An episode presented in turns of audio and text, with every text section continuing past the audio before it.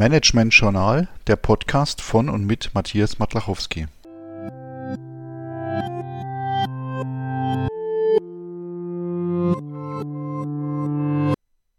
Herzlich willkommen zur fünften Folge des Podcasts zum Thema Projektmanagement. Der Podcast besteht aus sieben Teilen.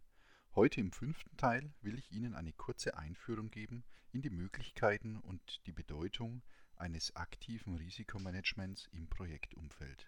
Ein aktives Risikomanagement kann im Projektumfeld aus drei wesentlichen Schritten bestehen, nämlich aus erstens der Risikoerkennung, zweitens der Risikobewertung und ganz wichtig als dritten Schritt der Risikoabwehr.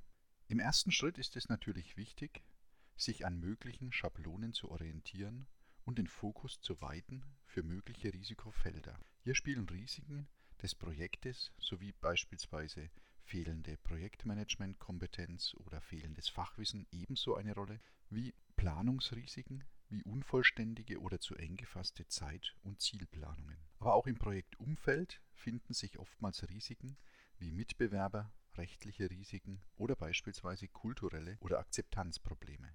Nach der Identifikation folgt der zweite Schritt, der Schritt der Risikobewertung. Dieser kann beispielsweise tabellarisch erfolgen, indem man in Spalten die Risikoart, das Risiko als solches, die Bewertung von Eintrittswahrscheinlichkeit und Schadensausmaß sowie Maßnahmen zur Prävention und kompensierenden Risikoreduktion zuordnet. Das kann in Worten nach bekannten Skalen wie niedrig, mittel oder hoch stattfinden oder in Zahlenskalen. Unabhängig davon schließt sich oft die Matrixdarstellung in einem Koordinatensystem an.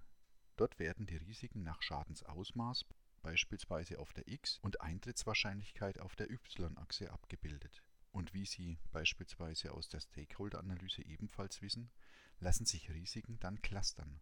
Und zwar in eher problemlose Bereiche, die ein sehr geringes Schadensausmaß haben und gleichzeitig auch eine sehr geringe Eintrittswahrscheinlichkeit. Viel entscheidender für die Betrachtung ist der andere Pol, nämlich der der Risiken im hochriskanten Bereich mit einem sehr hohen Schadensausmaß bei gleichzeitig sehr hoher Eintrittswahrscheinlichkeit. Gerade in diesem Fall sind kompensierende Maßnahmen unabdingbar. Gerne ausführlicher nachlesen können Sie zu diesen und weiteren Methoden des Projektmanagements im Modul 1351. Beste Grüße, Ihr Matthias Matlachowski.